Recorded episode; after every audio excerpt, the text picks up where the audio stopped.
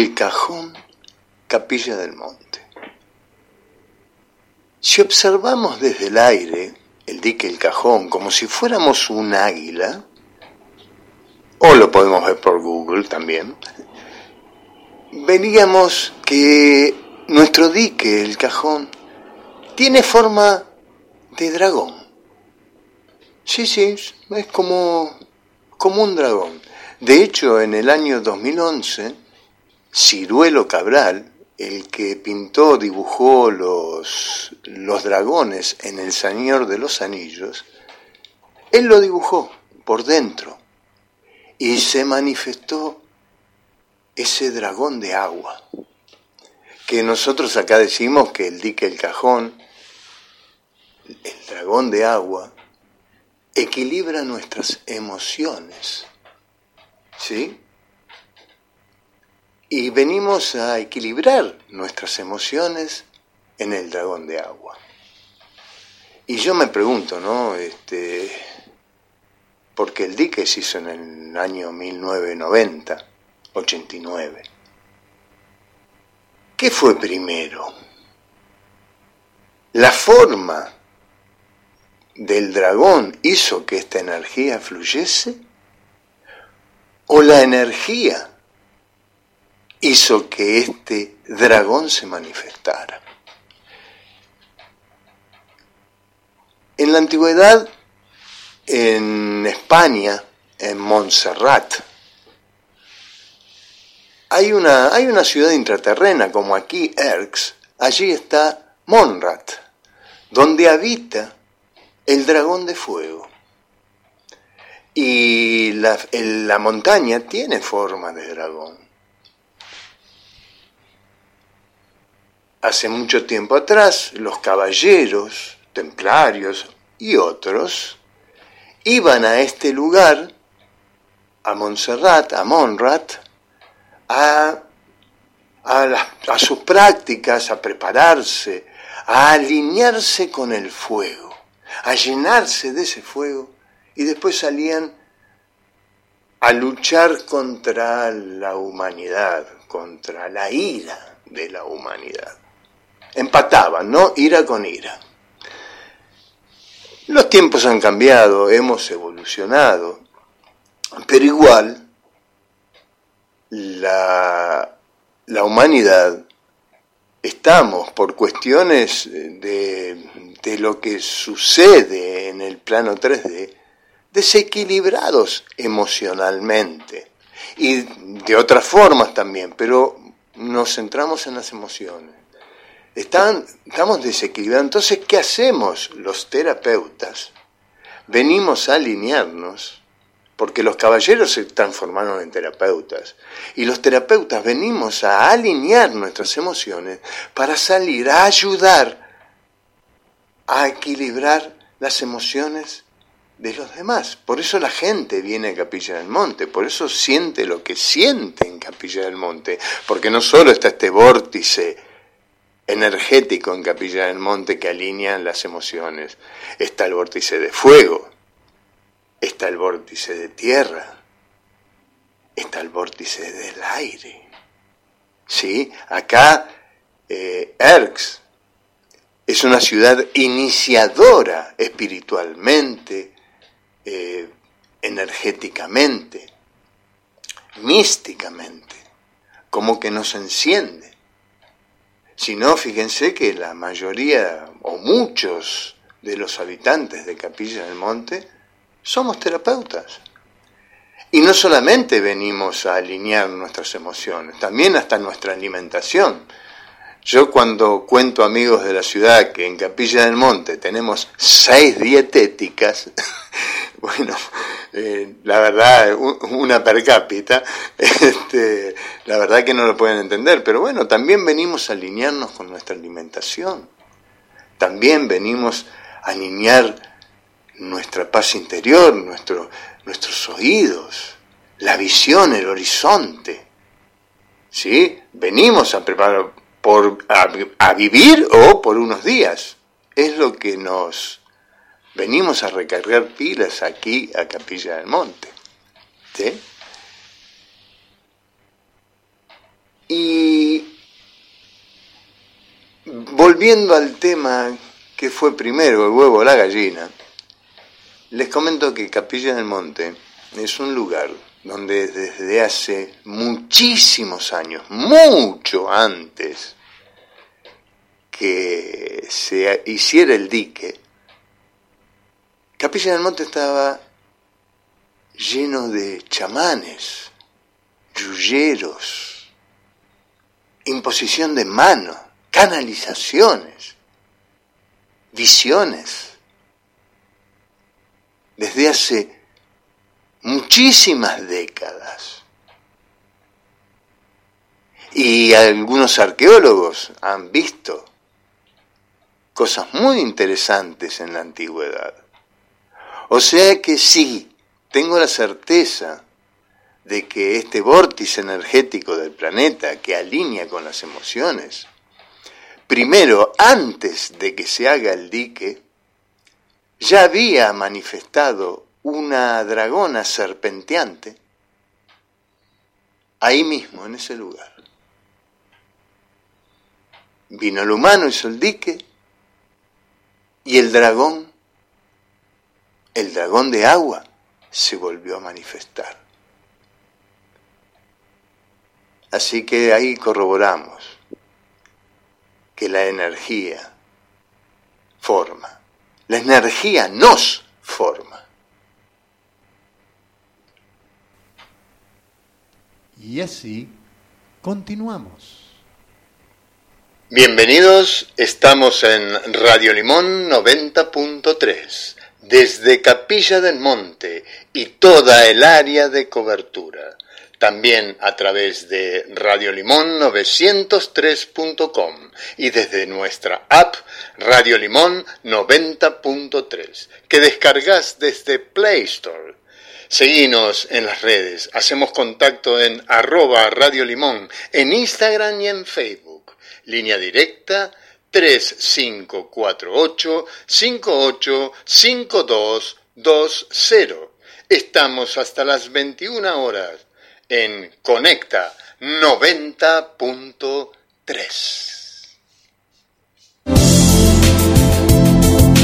En Victoria, Entre Ríos, el Centro Holístico Meditación Victoria te recibe con actividades saludables. Realiza la caminata cósmica de manera presencial y descubrí la esencia natural de tu ser. Actividades, eventos, retiro. Reservas. Licenciada Verónica Raquel Banchero, 3436 411 999. 3436 411 999. En Instagram y Facebook, Meditación Victoria.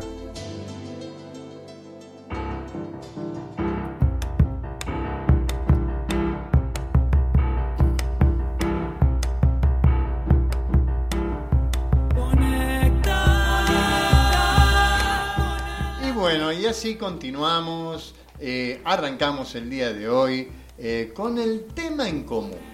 Hoy el tema en común que vamos a tratar con la gente de Victoria, la gente de Rosario, es los miedos, amigos o enemigos íntimos. Lindo tema también el de hoy. Y quiero avisarle a todos aquellos que quieran comunicarse con nosotros, mandarnos un mensajito para averiguar cosas de su vida, ¿sí? de, a través de la numerología o de el tarot. Eh, llamar al más 549 3548 585220. Y bien, y ahora sí, presentando a Verónica Banchero desde la radio Victoria. Hola Verónica. Hola, muy buenas tardes, queridos conectados y querido Víctor. Un saludo muy grande para el dragón de agua, ah. esa maravilla, ciudad azul, de la flama azul. Sí, sí, sí. Eh, hola Cristian, ¿estás por ahí? Hola, hola, hola. ¿Cómo va? ¿Cómo estás? Bien, bien acá, arrancando el día de hoy con un temita eh, bastante interesante. Los miedos, ¿Amigos o enemigos íntimos? ¿Quién quiere arrancar? Verónica. Verónica, vamos. Hola, Cristian, ¿cómo estás? Muy buenas tardes. Si te parece, la dama comienza. Dale. Eh, conservador y tradicional. Adelante. bueno, eh, un tema tremendo, ¿no? El miedo, amigo o enemigo íntimo. Bueno, ante todo, a mi parecer es que, el miedo es algo natural este, a varias especies del planeta, pero bueno, en particular eh, es una emoción propia del ser humano, ¿no? Al menos de eso podemos desarrollar conciencia. A ver, ¿de qué estamos hablando cuando designamos la palabra miedo? Es ante todo como una respuesta automática e involuntaria del cuerpo ante una amenaza, ante un peligro que produce una oleada química, esa oleada química se dispersa en el flujo sanguíneo y genera varios efectos. Uno es acelerar el corazón y también cambiar, esto es muy interesante, ¿no? Cambiar la percepción del tiempo. Porque en el episodio o en el suceso que estamos viviendo emocionalmente que nos inspira miedo, todo es como va más despacio, más lento. Bien, el miedo proviene de nuestro cerebro más primitivo y dicen que cumple una función, que es la de estar atentos para poder ver y defenderse. El miedo se diría es como una programación genética, pero también hay miedos, eso lo saben muy bien los dos, hay miedos aprendidos por vivencias traumáticas, digo los dos porque son terapeutas. Algunos de nuestros principales temores son de la era primitiva, de la etapa más, más ancestral del ser humano, ¿no? Son miedos heredados a través de la historia. El hombre original poseía un temor a las condiciones de un planeta geológicamente más inestable que este y desconocido para él. El desconocimiento era inmenso en cuanto a las posibilidades de transitar por ciertos territorios. En su origen se temía a los cataclismos, a las pestes, a las enfermedades mutilantes y a la oscuridad, dado que era difícil poder anticiparse a ese ataque que podría ser representado por un depredador, o también al castigo de los dioses. Las amenazas estas, que inspiran miedo, han ido cambiando según la evolución del ser humano y las culturas.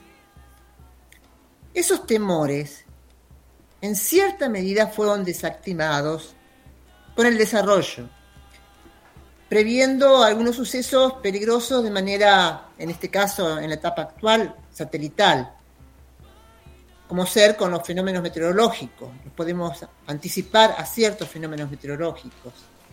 Dicen que con la medicina moderna, algunas enfermedades eh, se han superado. Y la electricidad, por ejemplo, dio luz a la oscuridad y de esa manera podemos como prever el acecho o el peligro eh, en la noche. Yo estoy enunciando nada más que algunos miedos universales, dado que sabemos muy bien que existen los temores individuales. Hoy en día el hombre moderno tiene miedo por decir, a no ser exitoso. ese temor se lo llama el complejo de Jonas, el exitismo, ¿no? Todos tenemos que tener éxito. Ahora yo que estoy hablando tengo que ser exitosa comunicando. Miedo a la soledad. Esta emoción estadísticamente se ha medido y es una de las más relevantes en la etapa que estamos viviendo. El miedo a la soledad. El miedo social, podemos nombrar uno. El miedo a la exposición a ser ridículo socialmente el miedo al futuro en un mundo cada vez más impredecible. Pero bueno, hay miedos constantes en la historia de la humanidad, como ser el temor a la muerte, a la enfermedad y a la vejez para ser sintética. Hay quienes consideran que las emociones, como decía en su editorial en forma brillante, dando luz como siempre, Víctor Ricedomini, hay quienes consideran que las emociones son uno de los más grandes misterios que tenemos. ¿Y por qué hemos sido creados con estas tramas emocionales? Es una pregunta. Parte de esta trama es el miedo. El miedo adaptativo que nos impulsa a sobrevivir. Y el otro miedo. Ese se lo voy a regalar a los dos terapeutas con los que tengo el placer enorme de compartir este espacio. Se los regalo al otro miedo con un moño rojo. El miedo enfermizo. Adelante, Víctor, en Capilla del Monte. Gracias, Vero, gracias por tus palabras eh, muy claras. Y ahora le vamos a dar el lugar a Cristian, el otro terapeuta. Adelante, Cristian. Los miedos, ¿amigos o enemigos íntimos? Qué temazo, qué temazo. Gracias, Verónica. Me diste un poquito de la palabra. Estaba pensando, ¿me escuchás bien? ¿Me escuchan bien? Sí, sí. Bueno, primero quiero saludar a todos los oyentes, que veo que está reaccionando más cada vez la radio. Eh, nos han mandado varios saludos, así que bueno, muchas gracias a todos. También quiero agradecer a la producción, a, los controles, muchas gracias, a Anto y Facundo. Y bueno, y nada más a todos, a, ustedes dos, Víctor y Verónica. Los miedos, ¿no? ¿Qué, tema? Yo quisiera tocar un poquito eh, de estos, de estos comportamientos en base a la numerología, a la astrología, que es lo que más me gusta, ¿no? lo que más me compete. Que si bien lo que explicaste Verónica es muy similar, y lo que explica Rico también es muy probable, pero ¿cómo, ¿cómo poder reconocerlo en base a programas natos? A mí me gusta mucho verlo así, porque se dicen que, eh, que hay diferentes formas de reaccionar hay diferentes formas. Algunos dicen tres, otros dicen cuatro formas de reaccionar a través de los miedos. Cristian, Cristian, ¿me escuchás, Víctor? sí, no, acércate un poquito más al micrófono, por favor. ¿Cómo no? ¿Ahora me escuchás bien? Sí. Ahí te escuchamos mejor, gracias. Yo me estaba acordando un poco eh, mientras escuchaba y, y pasaba por mi cabeza el tema de los miedos, una película que me influyó mucho de niño. Se llamaba Karate Kid seguramente muchos lo conocerán o lo habrán visto. A mí me influyó porque estudié artes marciales, ¿no? Inclusivamente karate. Recuerdo una parte donde el actor principal, o, los dos, el señor Miyagi y Daniel Sam, los dos actores, Daniel estaba en una lesión después del torneo y quería abandonar el torneo. Y le decía que quería abandonar. Y el maestro le decía que la elección es de él, y él le dice, tengo miedo. Y ahí el maestro lo reta. No, le dice, puedes abandonar, puedes hacer lo que desea, pero nunca deje por miedo, le dijo, porque te seguirá hasta el resto de la vida. ¿Qué quiso decir esto? A mí me influyó, ¿no? Porque, como dijo, y esos miedos se graban, o sea, se graban nuevos comportamientos. Ahora yo digo, ¿qué hace? ¿Por qué reaccionamos en base a esas conductas? Bueno, dentro de la astrología, por ejemplo, hay que ver el planeta Marte, hay que ver Quirón en dónde está, porque Quirón representa una sensación, es un planeta, es un asteroide que está rodando cerca de la Tierra, muy grande, genera un campo hacia la Tierra y bueno, le llaman el dolor herido. Y según en dónde está, genera ciertos miedos. Según en qué casa está, si está en la casa D va a generar un miedo al éxito, si está en la casa 1 va a generar un miedo a exponerse, a salir, a tomar acción. Eh, si está en la casa 7 va a tener miedo en la pareja, va a tener todo un confrontamiento en la pareja. ¿no?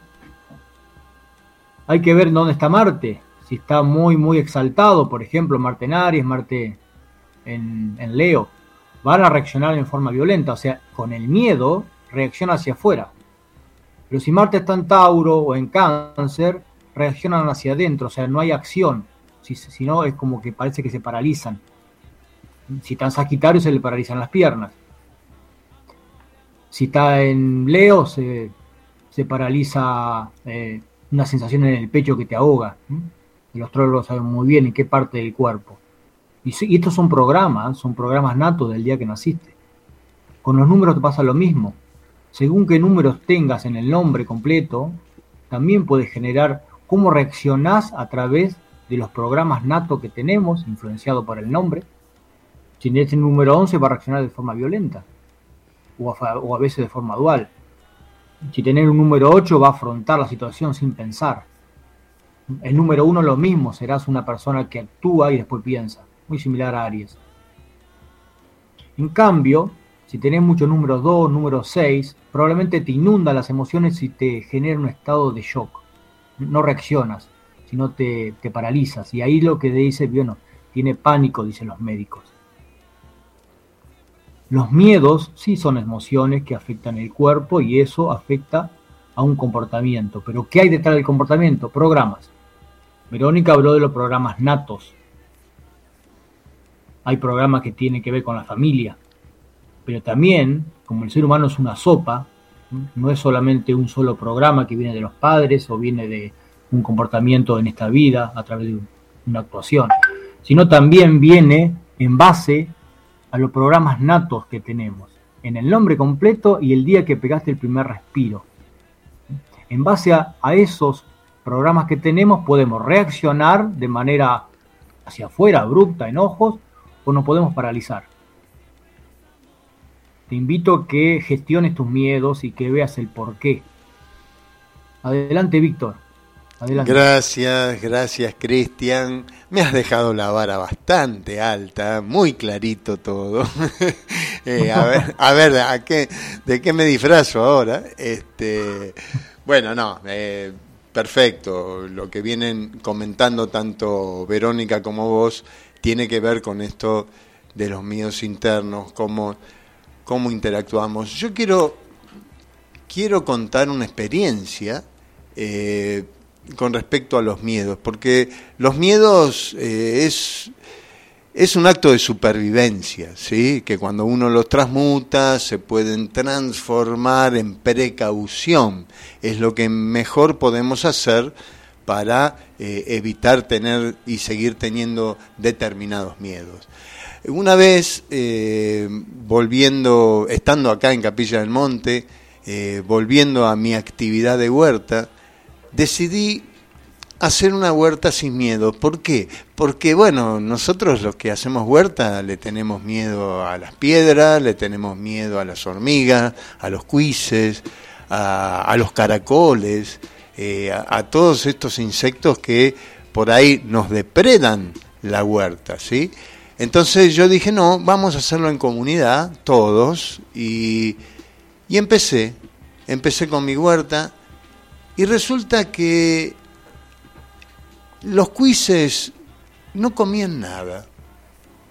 Las hormigas comían algo determinado que a mí no me molestaba, al contrario, hacían el bien en, en, la huerta. Un día llego, llego a la huerta y lo más preciado de la huerta, el oro de la huerta, es el tomate. Y al tomate es donde le ponemos más precaución, por eso se vuelve rojo, ¿no? Pero es muy atractivo para los pájaros. Un día entro a la huerta y veo dos tomates rojitos ya para comer, comidos. Eh, lo primero que pensé en, en qué jaula iba a poner para tapar mis tomates. Y como estaba en pleno estudio de la física cuántica, y esto del vedor cambia las cosas, dije no, que coman lo que quieran. Nunca más picotearon un tomate en mi huerta. Yo tengo mi huerta que pasan, en estos momentos tengo el invernáculo, pasan todas las hormigas, pasan un montón, tengo unos caracoles que son gigantescos y realmente no, no comen nada. ¿Qué quiero decir con todo esto? Que cuando uno quita ese miedo, cuando uno empieza a respirar, empieza a transformar los miedos, se empieza a comunicar con los integrantes de ese miedo, y hacemos una comunidad.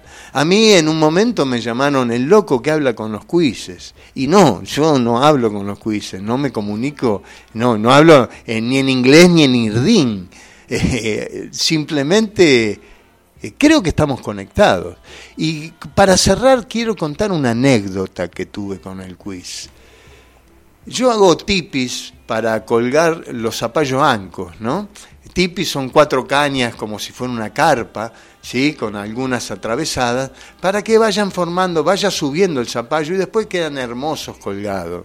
Un día entro a la huerta y un quiz comiendo en la punta del tipi el zapallo. Y de repente el zapallo cae y yo digo, qué raro, nunca comen nada, pero bueno, así pasó. Al otro día entro a la huerta y veo que el tipi estaba medio caído. ¿Por qué? Porque se le había partido una de las cañas, de una punta se le había partido. Entonces yo, ser humano inteligente, agarré otra caña, la até, armé bien el tipi y ahí me di cuenta. Porque el zapallo estaba ahí abajo y no estaba comido. Y ahí me di cuenta la conexión que tiene un quiz en un lugar. Porque él lo que estaba haciendo, chicos, era sacarle peso porque sabía que el tipi se estaba cayendo. Así que, bueno, con esta experiencia quiero cerrar que cuando uno transmuta sus miedos, pueden pasar cosas maravillosas. Y hoy con las herramientas que tenemos podemos. No sé qué opinan ustedes. Verónica, Cristian.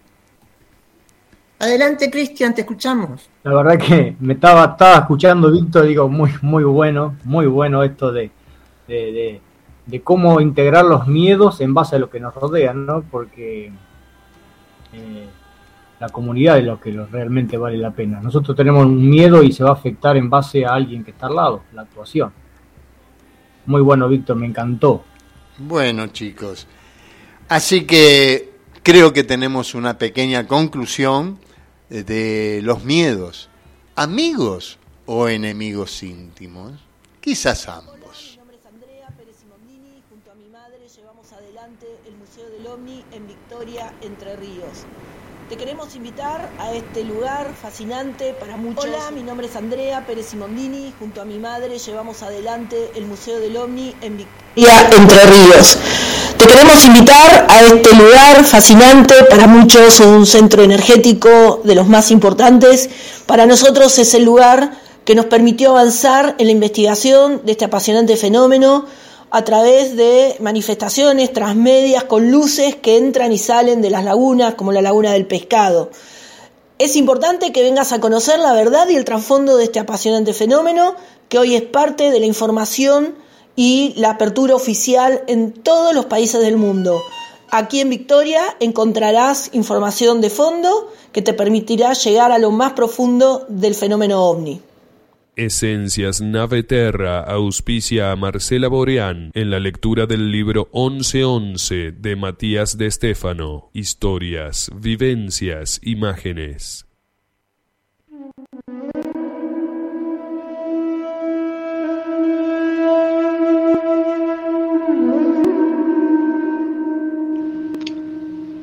Sabrás que las puertas se han abierto cuando el agua no solo caiga sobre vuestras cabezas desde los cielos, sino que incluso brote por debajo de vuestros pies.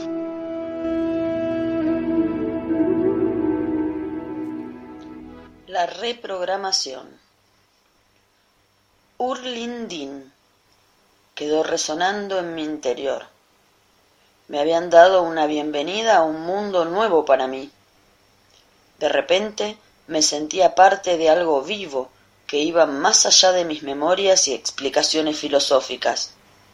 A partir de ahora sentía que ya no iría al mundo tan solo a explicar datos del universo según la visión de un niño que recuerda, sino como alguien que vive su historia como una realidad, su misión activamente, y que en ella, por resonancia, despertaría a otros que se sumarían a dicha tarea planetaria.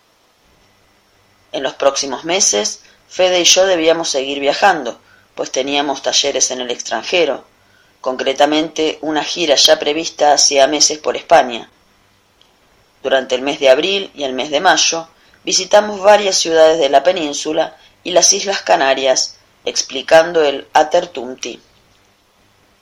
Mientras tanto, mi madre había acomodado nuestra casa para ser la oficina y base de operaciones del encuentro. no contábamos más que con la cocina de nuestra casa de alquiler, y desde allí seguía en contacto con Ana María, Víctor y Marcela. En la época que vivíamos en el pueblo de Huerta Grande, cerca de la ciudad de La Falda, en Córdoba, mantuvimos una buena relación con los vecinos, padres del matrimonio al que alquilábamos la casa.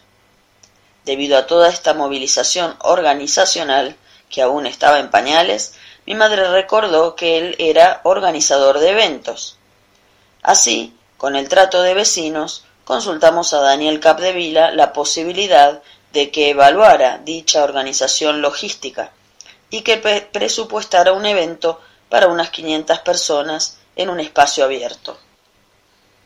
Daniel se dispuso a hablar con mi madre sobre todos los detalles, lo cual comenzó a dejarnos una idea de cuánto dinero necesitábamos recaudar para poder cubrir los costos de dicho encuentro.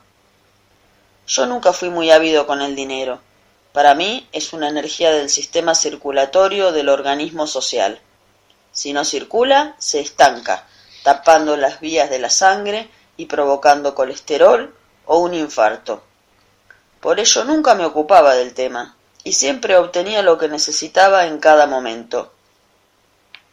Mis guías me habían explicado que cuando se busca realizar algo en la vida, no hay que hacer un esquema de prioridades en el que el dinero sea el primer paso, ni para iniciar ni como objetivo. El dinero no se puede conseguir, es sólo una herramienta, y por lo tanto hay que hacer las cosas lanzándose. Y así el universo dispone todo a nuestro paso para que sea posible. No hay que esperar sentado por los recursos ni hacer las cosas esperando obtener dichos recursos como objetivo, sino por el contrario, mover la energía de la voluntad en que el resultado será compartido y útil más allá del proyecto, y que la fuerza que me mueve sea mi felicidad. Por ello, todo lo que hacía lo generaba creando todos los esquemas como si el dinero ya existiese Planificaba el evento, viajes y otros proyectos, iniciándolos aún así sin los recursos para hacerlos. Y el universo se encargaba de colocar todo en su lugar. Por ello nunca entendí el concepto de ahorrar o la importancia que todos le daban al dinero, tanto desde lo positivo como de lo negativo. Es por esto que las tareas las dividimos muy claramente. Yo me ocuparía de la idea, el encuentro y el contenido energético, en tanto mi madre gestionaría el aspecto más físico y administrativo. Desde que comencé a dar talleres, noté cómo a las personas les afectaba el hecho de que cobraba mis talleres. Muchas personas parecían no comprender que el valor no tenía nada que ver con la información, sino con la organización. Cuando hay muchas personas involucradas, todos han de dejar parte de su vida para dedicarse a detalles de las organizaciones. Esa fuerza es una energía que tiene un peso y un valor, pues la energía es el resultado de la transformación de la misma desde el alimento, desde el buen descanso, desde la seguridad.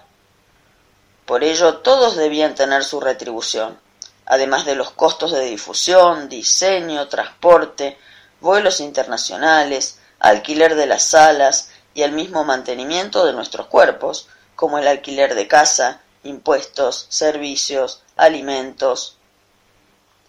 Pude observar que las personas que provenían de una tradición cultural cristiana consideran a la espiritualidad algo fuera de este mundo y siguen separándoles, quitándoles un valor material a los conceptos energéticos cuando la energía es también una forma de materia. Vivimos en un mundo de estructuras, patrones y materia en el que hay que sobrevivir, y en esta época el dinero es una de las formas de lograrlo.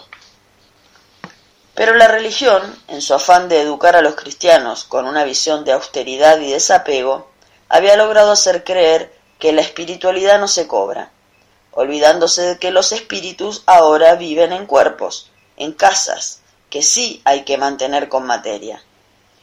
La creencia de la dualidad separaba los mundos y generaba juicios sobre los que nos dedicábamos la vida a esto, pues, desde ya, Muchos en su momento habían utilizado esto para robar a las personas.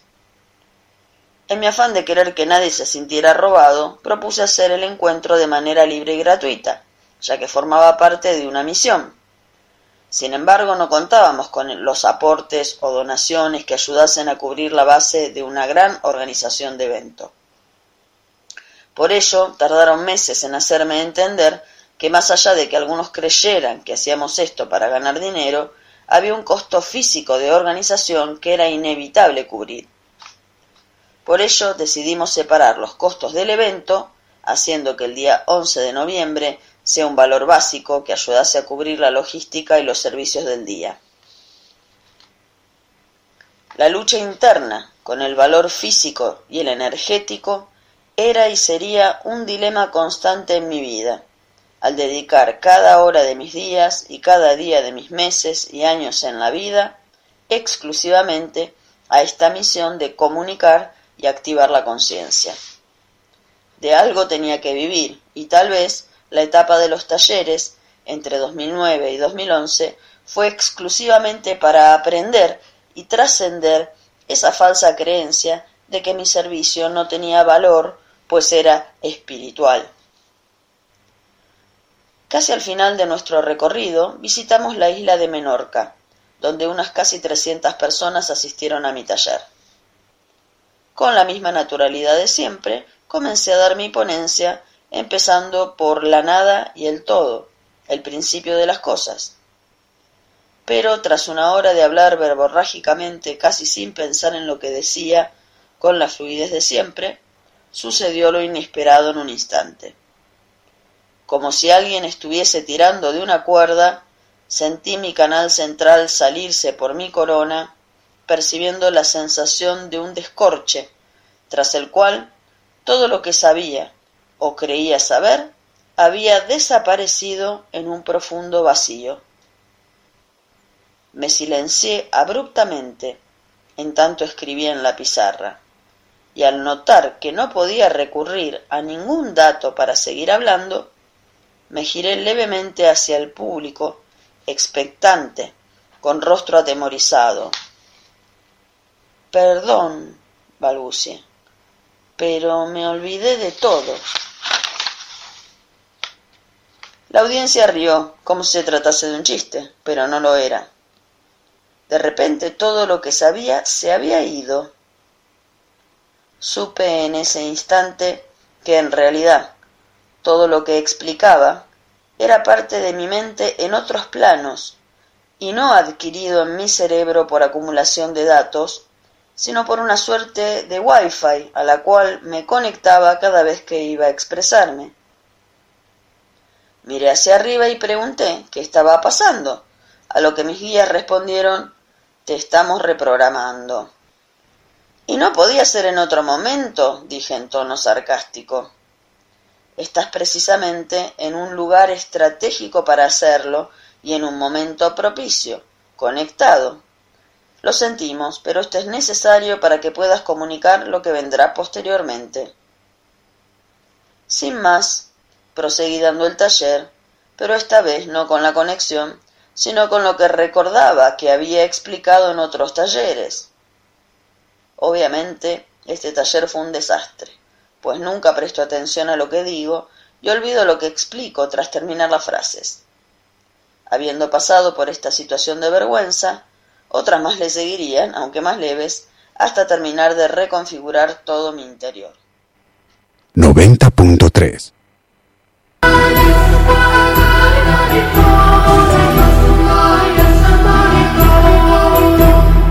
Conocerse interiormente es resolver nuestros conflictos personales. Numerología, astrología, tarot, registros akáshicos, biodecodificación Constelaciones familiares. Cristian Kersé, terapeuta del ser, te ayuda y asesora. Solo llama al 3415-803-407 por Facebook o Instagram Cristian Kersé y encontrá una terapia adecuada para vos. Conocete y sé feliz. Comunicate con nosotros 3415-803-407. Cristian Kersé, terapeuta del ser.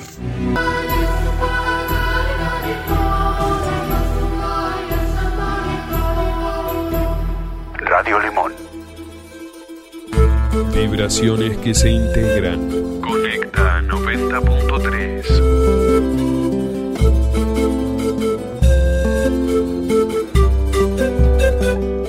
las raíces de los árboles, vieron mi nacimiento en el río. Pinté el árbol, volé con la mariposa, vi crecer mi cuerpo y mi comprensión, obtuve la visión y desde una flor el gran espíritu me habló. Salvaje, inocente, libre, silvestre, tengo todas las edades mis abuelos viven en mí. Soy hermano de las nubes y solo sé compartir. Sé que todo es de todos, que todo está vivo en mí. Corazón es una estrella, soy hijo de la tierra Viajo a bordo de mi espíritu, camino a la eternidad.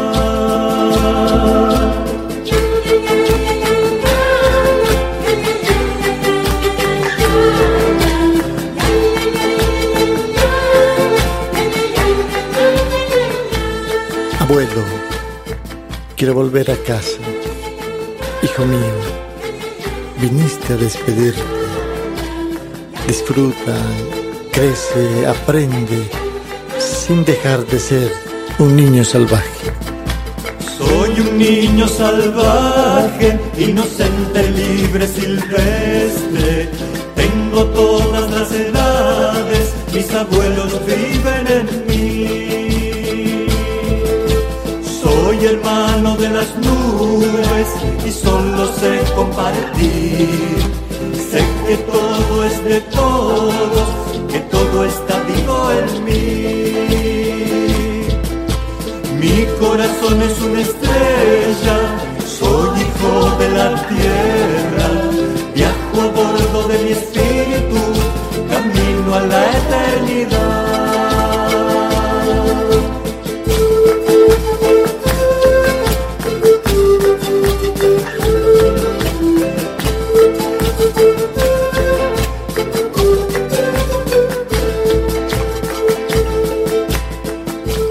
Todos somos niños salvajes, inocentes, libres, silvestres. Solo tenemos que poner en nuestro corazón una estrella de amor encendida.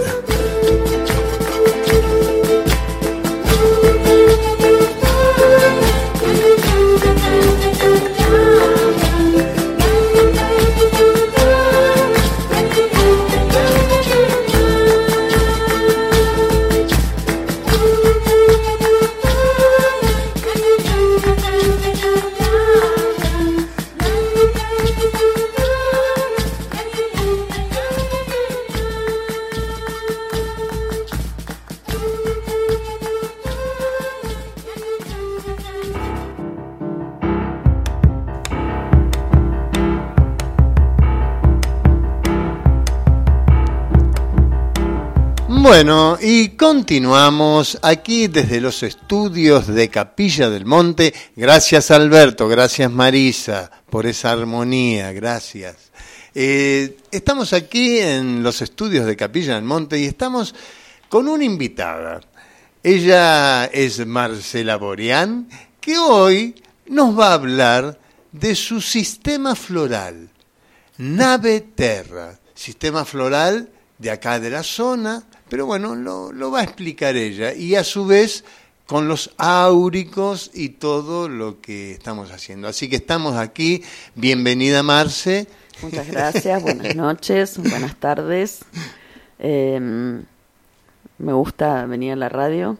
Eh, bueno, algunos se habrán dado cuenta que estoy poniendo la voz leyendo el libro del 1111, eh, pero bueno, hoy estoy acá eh, desde un lugar más eh, afina a mí misma, lo otro es simplemente como una eh, colaboradora. Em, estaba escuchando lo que estaban hablando sobre los miedos, ¿no?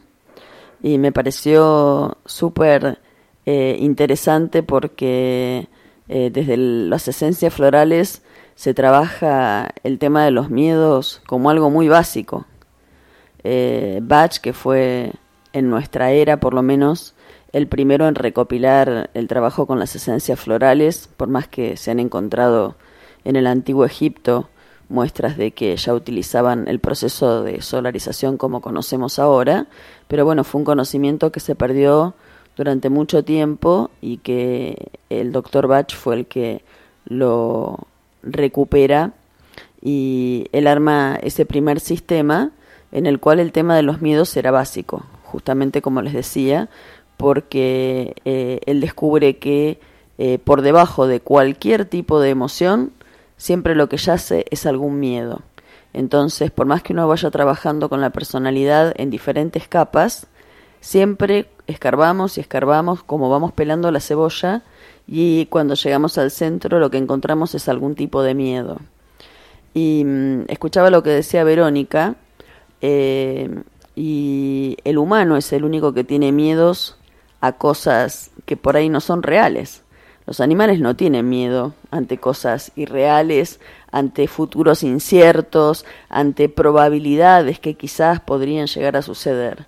Eso es solamente una construcción humana. El, el animal tiene miedos que están en su memoria genética con respecto a lo que sus ancestros vivieron y les indican esto es peligroso, y hay que huir fundamentalmente ante el fuego, ante el humo, ante determinados marcadores, o pelear, son los dos aspectos, pelear o huir.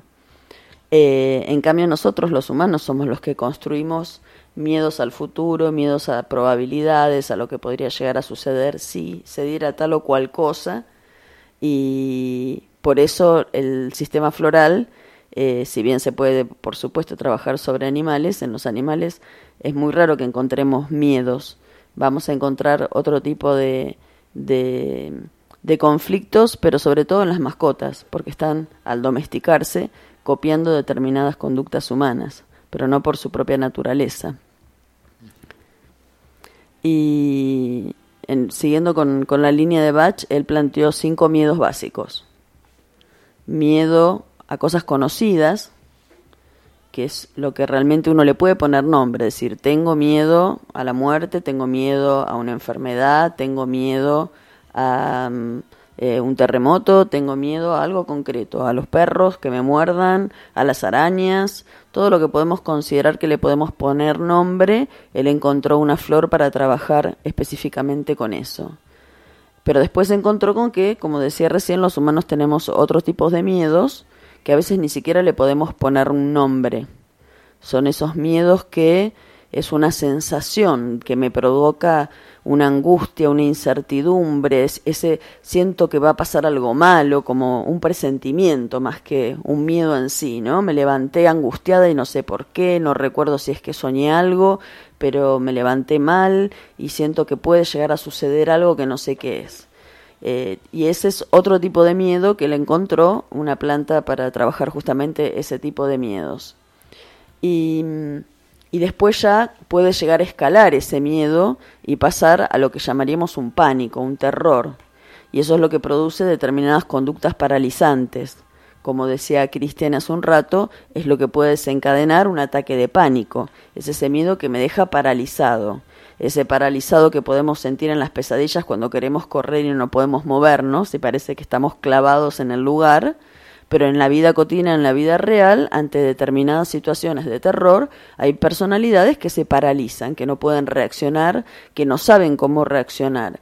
Y hay otro tipo de personalidades que en situaciones de conflicto resuelven eh, y no saben ni cómo hicieron, como decían, parece que las cosas pasan en cámara lenta y uno va decidiendo y acomodando la situación a una velocidad que uno no entiende cómo es lo que hizo en esas circunstancias, cómo pudo en, en un accidente o en alguna situación de ese tipo, cómo uno pudo reaccionar de una manera que uno no estaba preparado para eso.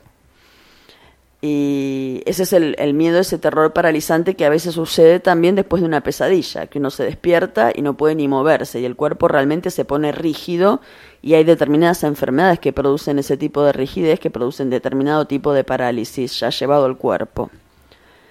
Después tenemos otro tipo de miedo que se viven en personalidades que quizás son más introvertidas, que no es un miedo puesto en su propia vida o en su propia seguridad, sino que siempre está puesto en los demás. Ese miedo que le pase algo a mis seres queridos, a mis hijos, a mi pareja, a mi mascota, a mi vecina, pero siempre ese miedo está puesto en otro, ¿no? Miedo que le pase algo a los demás y son personas que generalmente no lo pueden manifestar. No es esa madre que te llama por teléfono a cada rato, hiciste esto y cerraste la puerta con llave y llamaste acá y fuiste acá, sino que no lo pueden verbalizar, viven ese miedo en silencio y lo sufren muchísimo y no saben cómo salir de ahí. Y el, el quinto de los miedos que, que, eh, descubre Bach es el miedo a la locura. También muy humano, ¿no? Ese miedo a perder el control, a no saber cómo voy a reaccionar, a, hacer algo que de lo cual después pueda arrepentirme porque tengo miedo de descontrolarme. Ese es el miedo a perder el control. Y que en algunas personas, cuando han estado toda la vida controlándose, porque no lo han podido elaborar, a la larga se les termina descontrolando el cuerpo y, por ejemplo, es lo que produce lo que conocemos como Parkinson. El cuerpo se descontrola cuando uno lo trató de controlar y reprimir a la fuerza durante mucho tiempo por miedo a este descontrol. O sea que estamos hablando de que los miedos a través de, las flores, ¿sí? Eh, podemos ir eh, transmutando, podemos ir eh, amenguando este, este, el poder que tienen los miedos sobre nosotros. Bueno, creo que con esto hemos completado eh, miedos del día de hoy. Está buenísimo. Y ahora, bueno, le quiero dar paso a Verónica y a Cristian a ver si tienen alguna pregunta para hacerte. Vero, ¿estás por ahí? Sí, sí, acá estoy. Te salió un cordobés ahí al final. hace 20 que vivo acá. bueno, estoy sintiendo la, vibración este, maravillosa y bellísima de, Marcela, súper conectada. Siento como que ya está cruzando el puente Victoria Rosario. Mira, el mensaje que mandó. Reconectada, estoy muy conectada con Marcela. Este, eh, te agradezco enormemente tu participación en persona, en el estudio, Marcela. No, gracias por la invitación. Frecuencia porque irradias una energía este, maravillosa, ¿no? Como, como dijo Víctor en su editorial al principio, ¿no? La energía nos va formando y vos nos acabas de formar eh, con, todo el conocimiento tan vasto que tenés de las esencias florales. Nada, mi pregunta es muy sencilla, te escuchaba y, este, y me emocionaba, ¿no? Porque, eh, hablando de emociones, eh, porque, bueno, hay un reconocimiento del otro, digamos, en, el caso del ser querido, de la maternidad y del hijo, en una etapa y bueno, que yo la viví, que fue a través del aroma. Eh, yo es como que reconocía este, a mi hijo, eso quizás es muy ancestral, la verdad que no sé de dónde proviene, este, olía al bebé, como suelen hacer los animales, este, y, lo identificaba enseguida, ¿no? A su, a su estado. Eh, ¿A qué responde ese, ese, tema tan intenso y poderoso que es el aroma que tenemos los seres humanos? ¿A qué responde? ¿Se entiende la pregunta? ¿Por qué el sentido del aroma eh, es, tan intenso y poderoso? Dicen que los aromas es uno de los eh, mecanismos que tenemos que es tan pero tan ancestral que es muy difícil poder encontrarle una relación. Tenemos recuerdos olfativos de cuando éramos tan bebés que es muy difícil que podamos decir, ah, este era el olor de mi mamá o este era el olor de, de la persona que, venía a mi casa, pero lo tenemos asociado como un aroma agradable o desagradable y ni siquiera podemos recordar por qué. Si otras cosas posteriores en la vida podemos decir, ah, me acuerdo que esta persona no me gustaba y por eso no me gustan las personas que usan eh, el pelo así o el anteojo asá o ese color o viven en una casa así o demás. Pero tenemos todo ese, ese vademecum de aromas desde la infancia tan, tan, tan primaria, eh, y que están asociados con esto, con cosas que me producen temor, justamente, o cosas que me resultan positivas, agradables, protectoras, y otras que me provocan ese miedo, ese rechazo, esa sensación de inseguridad. Y ese vínculo entre madre e hijo que vos decías, eh, yo no sé si les pasa a todas las madres, pero yo también recuerdo el primer olor de haber sentido de mi bebé cuando nació, eh, no te lo olvidas más no te olvidas más de ese olor. Es algo que la naturaleza es como que te dice, eh, si te quieren cambiar al hijo por el olor lo podés reconocer, ¿no? Em, vos sabés que mi mamá cuando yo nací, por la anestesia había quedado ciega, así que no podía verme y no creía lo que le decían ni mi papá ni los médicos, pero me reconoció por el olor. Y en el sentido inverso, los bebés también reconocen a su mamá por el olor. Por eso muchas veces eh, un, truco para que cuando los tenemos que sacar ya de la cama y ponerlos en su cunita o en su Moisés, poner algo con el olor, alguna ropa con el olor de la mamá, el bebé se va a tranquilizar y va a dormir mucho más fácil que si lo ponemos solamente con sus propias cosas. Así que el aroma para el bebé, el aroma de la mamá, es eh, lo más eh, protector y seguro que puede llegar a sentir. desde la aromaterapia, por eso encontramos que eh, los aromas que también están relacionados, y de eso debe saber más Cristian, con los planetas, y por eso rigen determinados órganos y nos ayudan de diferente manera. Hay aromas que nos despiertan, aromas que nos adormecen, aromas que nos provocan alegría, aromas que nos estimulan a concentrarnos y poder enfocarnos y poder estudiar, aromas que uno dice esto es olor a limpio. ¿Vieron cuando entra uno, uno entra al lugar y dice hay olor a limpio o eh, hay un olor eh, irritante o hay un olor eh, pegajoso, un olor empalagoso? Eh, bueno, tenemos toda una categoría de aromas que vamos reconociendo y que el arte justamente de saber utilizarlo según el momento en lo que estamos necesitando, porque todo nos puede decir, a mí me gustan las rosas o me gusta el jazmín, pero el tema es justamente utilizarlo para lo que necesitamos. Si necesito estudiar es una cosa, si necesito descansar es otra, si necesito activarme es otra. Y la combinación de esos aromas que es lo que hacemos cuando preparamos un áurico, por ejemplo, que Víctor me preguntaba de los áuricos, tiene que ver con eso, tiene que ver con la función que le quiero dar, más allá de que el aroma pueda resultarme bonito, agradable, me guste más o me guste menos, sino que realmente tiene una función, como cuando preparamos una comida, no es solamente la mezcla de sabores para las papilas gustativas, sino los componentes nutricionales que al unirse se pueden potenciar o se pueden volver algo que me caiga pesado, que después no pueda seguir moviéndome porque la combinación por separado esos mismos elementos me hubieran caído bárbaro y al juntarlos producen un estado que no es, no es lo que yo estaría necesitando. Entonces el arte del aroma nos acompaña desde ese lugar sabiendo cómo eh, aprovechar lo mejor que nos puede dar. Muy bien. Creo que ha respondido, ¿no, Vero? Un lujo la señora, un lujo. Cristian, ¿tenés alguna preguntita para Marce? Oh, millones. una, una. Espero que esté bien. Me encantó, Marce, la explicación. Este, vos sabés que mi pregunta, eh, si bien yo abordo de la, de la astrología, la numerología, es algo más científico, muy racional.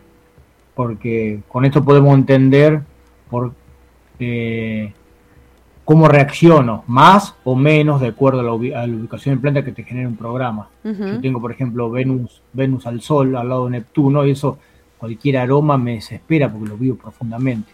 Si no estaría así, igual se vive el aroma, pero de menor cantidad. Y, pero mi pregunta es, porque yo también soy terapeuta y no uso mucho ejemplo de las flores de Bach. ¿Cuál es la diferencia entre, digamos, la aromaterapia, que trabaja más la parte física, y, digamos, las energéticas, como la que también trabajas vos, Esencia uh Nave Terra. ¿Cómo actuaría, digamos, una como química y otra como energética? Exactamente. Bueno, de alguna manera vos lo estás diciendo en tu pregunta, ¿no? Em, la misma planta tiene distintos niveles como los seres humanos, tenemos distintos niveles o distintos cuerpos. Tenemos cuerpos más sutiles y por eso necesitan esos cuerpos medicinas más sutiles y tenemos cuerpos más densos que necesitan eh, medicinas más densas. Entonces, cuando estamos ante un conflicto físico muy material que ya está muy consolidado en el cuerpo, necesitamos quizás medicinas alopáticas o necesitamos medicinas más materiales, ¿sí? ¿Por qué? Porque ya está en un estadio en que la biología necesita una ayuda más intensa. Después podemos ir utilizando nuevamente, limpiando y pasando a una homeopatía o a una fitoterapia o a una aromaterapia o a una terapia floral, ¿sí? Pero mm, depende de en qué nivel o en qué cuerpo nuestro esté alojado lo que podemos considerar una enfermedad o un síntoma o una distorsión, nos vamos a poder ayudar con distintos niveles de la misma planta que justamente, como decía, como tiene distintos cuerpos, si yo uso la raíz, va a trabajar en, aspectos diferentes que si uso la hoja, que si uso la flor, que si lo que estoy haciendo es una alcoholatura o una decocción, o si estoy utilizando lo más útil que es la solarización, que es con lo que se hacen las esencias florales, como las que hace Bach o como las que yo preparo con una beterra, que es el proceso de solarización. El proceso de solarización está utilizando solamente las gotas de rocío y el sol en los pétalos de una flor. La flor es la parte más evolutiva de la planta, ¿sí? Es el chakra corona, por decir de alguna manera. Entonces, si yo estoy trabajando con la energía del chakra corona, estoy trabajando con las energías cósmicas, con el Padre Sol y con lo más sutil, y el agua que voy a usar como vehículo va a ser lo que vaya a trabajar en mi campo emocional, en mis propias aguas. Muy, muy, muy, muy completo. bueno. Muy, claro. gracias, sí, sí, se entiende, gracias. Gracias, Me alegro. Me alegro que se entienda. Gracias, Marce. Gracias a ustedes por invitarme. Bueno, nosotros en casa tenemos muchas experiencias eh, desde, la, desde las flores, desde la huerta, y, y hemos corroborado que realmente cuando nos sale, un año sale un producto, mucha cantidad, y otros años salen otros productos, otras flores. Y eso tiene una razón. Me gustaría que lo cuentes brevemente, esta experiencia que tenemos en casa. Eso lo dicen todos los eh, chamanes que se dedican a la medicina más antigua, los calaguayas, los ayurvedas. Eh, lo que crece en tu jardín es tu medicina. ¿sí? O sea que cuando eso que nosotros llamamos malezas, yuyos, que no queremos, que queremos siempre sacar porque no nos gustan, son las plantas que tienen más poder eh, y que son las que justamente los que vivimos en ese lugar necesitamos. La naturaleza nos da en cada lugar el tipo de medicina que necesitamos. No es lo mismo vivir en el desierto que vivir en un lugar con exceso de agua. No es lo mismo un lugar donde hay sol muchos días al año que un lugar que siempre está nublado, lloviendo. Em, entonces lo que nos surge en nuestro jardín cuando vivimos durante bastante tiempo en un lugar, la naturaleza ya nos va indicando qué tipo de síntomas o qué tipo de situaciones se van a ir dando en ese año y entonces nos va dando adelantadamente la medicina que vamos a llegar a necesitar. Hay, es simplemente empezar a observar y estar atentos, que esas cosas raras que aparecen en el jardín nos están justamente viniendo a acompañar y avisar que, bueno, que están ahí disponibles para, para asistirnos, para acompañarnos en lo que vendrá. Sí, esto, esto realmente quería que lo contase porque está muy piola. Por supuesto que hay que tener la precaución de hacer analizar o preguntar a quien sabe del tema de la fitoterapia y de los yuyos y de todo eso, de qué yuyo se trata. ¿Sí? No consumir cualquier cosa, hay que tener esa, esa precaución, nosotros en casa la tenemos y realmente eh, ya sabemos que si viene tal o cual flor y ya sabemos qué es lo que tenemos que trabajar. Así que bueno, gracias Marce, gracias por estar aquí en el programa y compartir tu sabiduría, ¿no? De todo lo que es no solamente las esencias florales, sino tu propio eh, tu propio set de flores. A mí me encanta porque me encantan los frasquitos. soy muy, soy realmente muy desprolijo, entonces no toco nada, pero me encanta ver el, el mueble lleno de frascos y cosas, medicina, medicina natural, buenísimo. Así que gracias. Gracias eh, por estar acá con nosotros. Gracias a ustedes, gracias Vero, gracias Cristian. Y bueno, cuando quieran estaré de visita cuando me inviten. Gracias. Y bueno, y así continuamos. Radio Limón 90.3 Radio Limón 90.3 Radio Limón 90. En Victoria, Entre Ríos, el Centro Holístico Meditación Victoria te recibe con actividades saludables. Realiza la caminata cósmica de manera presencial y descubrí la esencia natural de tu ser. Actividades, eventos, retiro. Reservas. Licenciada Verónica Raquel Banchero, 3436 411 999. 3436 411 999. En Instagram y Facebook, Meditación Victoria. Siempre con una gotita de limón. En Conecta 90.3 compartimos el misterio de lo desconocido. Corazón que madruga donde quiera. Ay, ay, ay, ay, ay, ay, ese corazón se desnuda de impaciencia ante tu voz que no atrapa su cordura. Quisiera ser un pez para tocar mi nariz en tu pecera y hacer burbujas por donde quiera. Oh, pasar la noche en vela, mojado en ti. Un pez para bordar de corales tu cintura y hacer siluetas de amor bajo la luna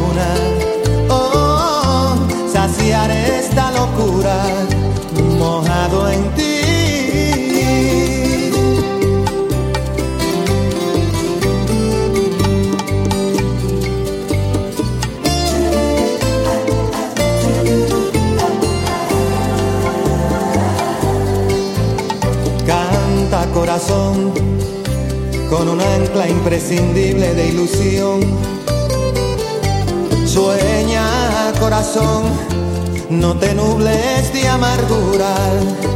Ay, ay, ay, ay, ay, ay, este corazón se desnuda de impaciencia ante tu voz. Pobre corazón que no atrapa su cordura.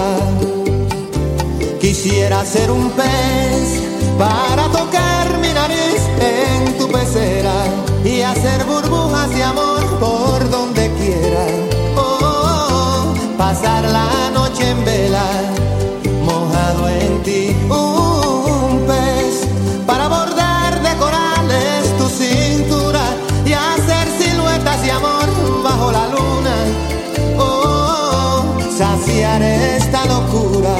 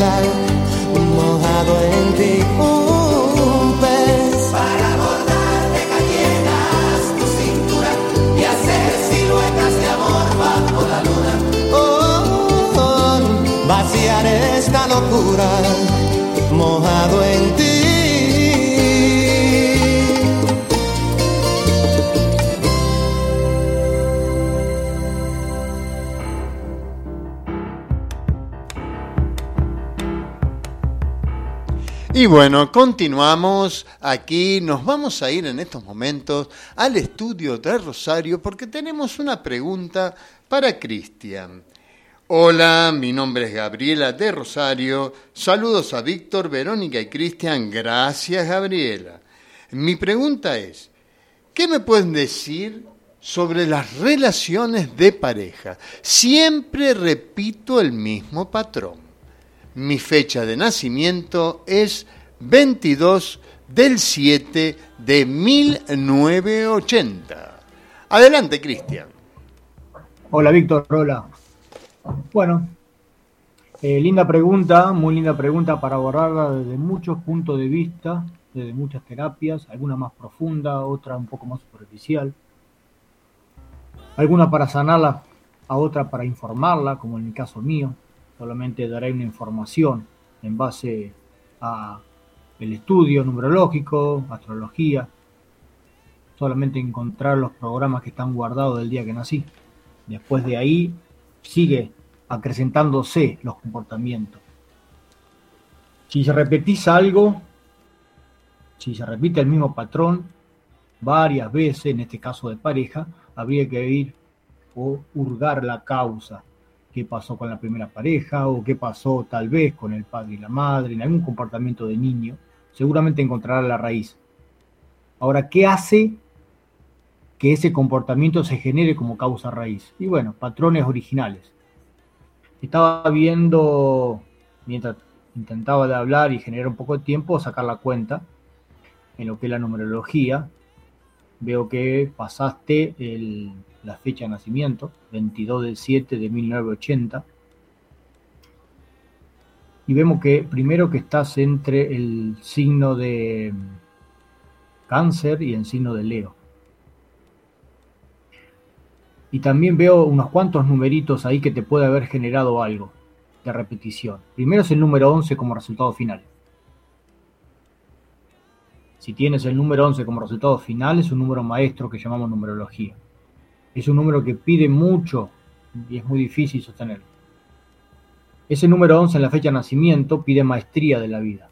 Y como son dos números unos, que en resultado daría un 2, hay que trabajar la dualidad. Es probable que te sientas eh, dudosa en algunos puntos, dudas, no tomas decisiones concretas.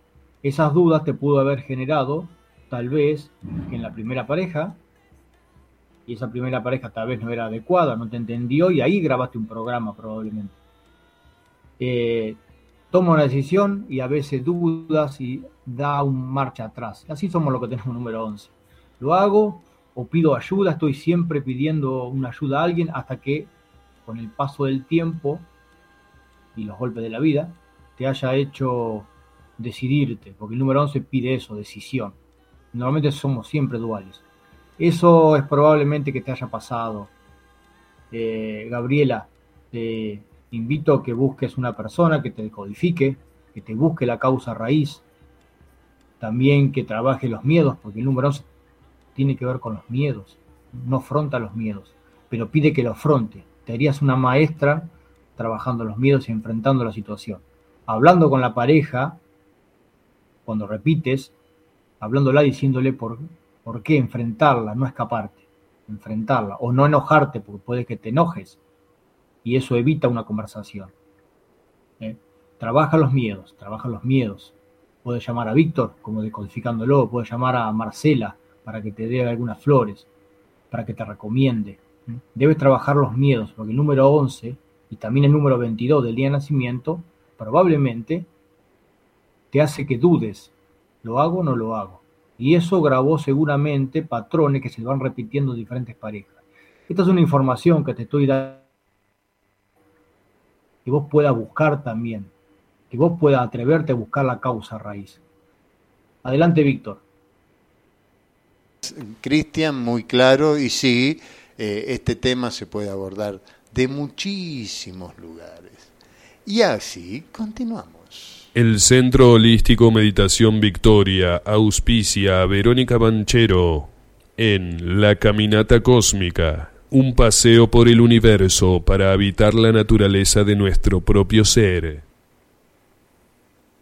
Y comenzamos como lo hacemos habitualmente, a caminar por un jardín, frondoso, abundante, con los aromas que mencionaba Marcela, lentamente por un sendero. Y de repente podemos contemplar cómo emerge el planeta Tierra en este universo. Ahí y aquí estamos. Observamos a unos cuantos metros de nuestros pies otro camino, mucho más minúsculo, que se bifurca y ramifica entre toda la flora. Por él, una prolija y activa línea se desplazan rápidamente innumerable cantidad de hormigas, las hormigas que mencionaba Víctor, que tienen su huerta. Se estima que la antigüedad de las hormigas en este mundo se remontan a 130 millones de años atrás. En sus ambientes, conocidos como colonias, pueden convivir millones de ellas ¿Qué tal? ¿Eh? En una colonia pueden convivir millones de hormigas. Son omnipresentes. Esto significa que viven en todo el mundo, pero curiosamente en la Antártida no pueden vivir. Hasta el día de hoy no se ha descubierto ningún signo de su presencia en la Antártida. Se desplazan tanto por la superficie de la Tierra como por el aire y el agua. Y aunque nos cueste creerlo, hay hormigas que son excelentes nadadoras. Se comunican de manera muy efectiva por su vibración y, como dice Marcela, también por el aroma. Gracias a las habilidades comunicacionales, ellas van formando lo que serían castas, grupos, gobernadas por lo que los humanos designamos reina. La reina es la que mayor responsabilidad tiene en cooperar. Estamos escuchando, una reina es la que tiene el mayor trabajo de cooperación. ¿Para qué? Para formar la comunidad. Las hormigas saben vivir en comunidad. Esa era una pregunta y un comentario que hacíamos con, con Víctor hace un tiempo atrás cuando nos dirigíamos a la radio, ¿no? ¿Por qué tenemos tantas limitaciones para vivir en comunidad los humanos? Sin embargo, los hormigas lo logran en sus colonias. Tienen una presencia totalmente imprescindible las reinas.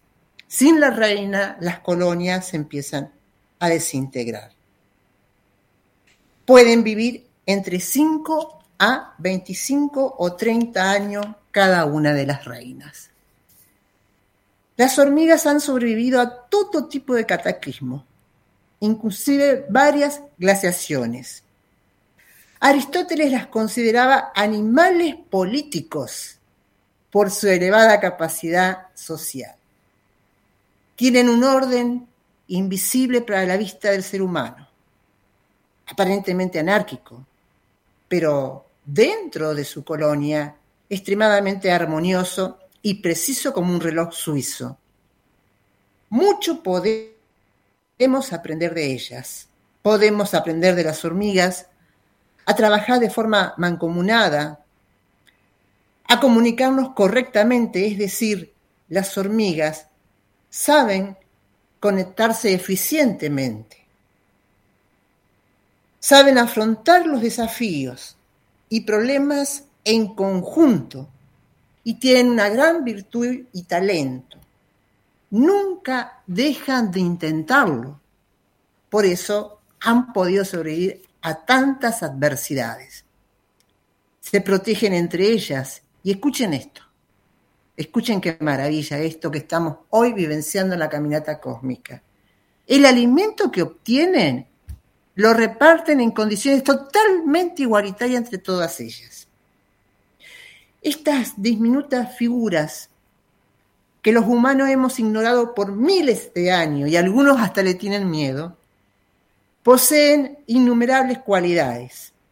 Así que hoy en nuestra caminata cósmica simplemente podemos proponerles a los conectados que la próxima vez que te cruces en un camino con alguna hormiga, simplemente observala y aprende a conectarte con la vida.